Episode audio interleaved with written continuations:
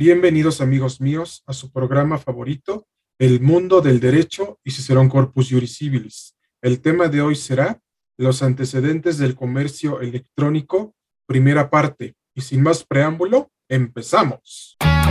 Los orígenes del comercio electrónico los encontramos en la compraventa de catálogos durante la década de los años 20 y 30.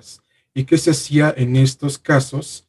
Que anteriormente la compraventa de bienes, productos y servicios se hacía mediante llamadas telefónicas y dependiendo del bien, producto o servicio que la gente quisiera y que satisfaciera sus necesidades, al hacer el procedimiento que mencionamos anteriormente, los productos llegaban directamente a sus domicilios.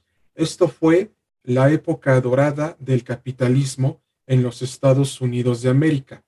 En el siguiente orden de ideas, durante la década de los años 60, especialmente en 1960, se crea un nuevo sistema informático de compraventa de facturas y catálogos que lo que debía de hacer era procesar la compraventa a través de estos medios para que los consumidores finales obtuvieran sus bienes, productos y servicios que habían comprado en los medios que ya habíamos mencionado anteriormente.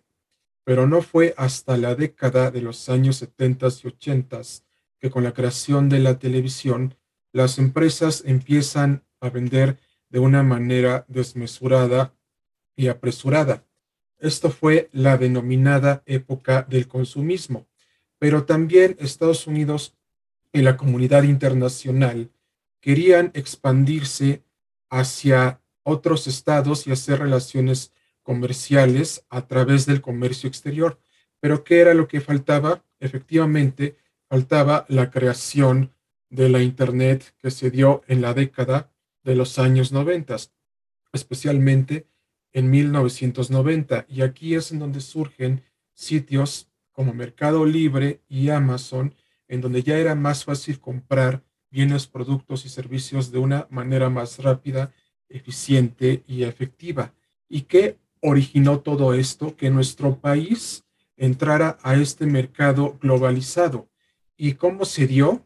La respuesta es simple y fácil de responder a la vez mediante la administración de Carlos Salinas de Gortari, en donde se dio la formalización y la materialización del Tratado de Libre Comercio entre México, Estados Unidos y Canadá, que fue firmado el primero de enero del año de 1994. Y esperemos que la primera parte de nuestro programa haya sido de su preferencia y agrado.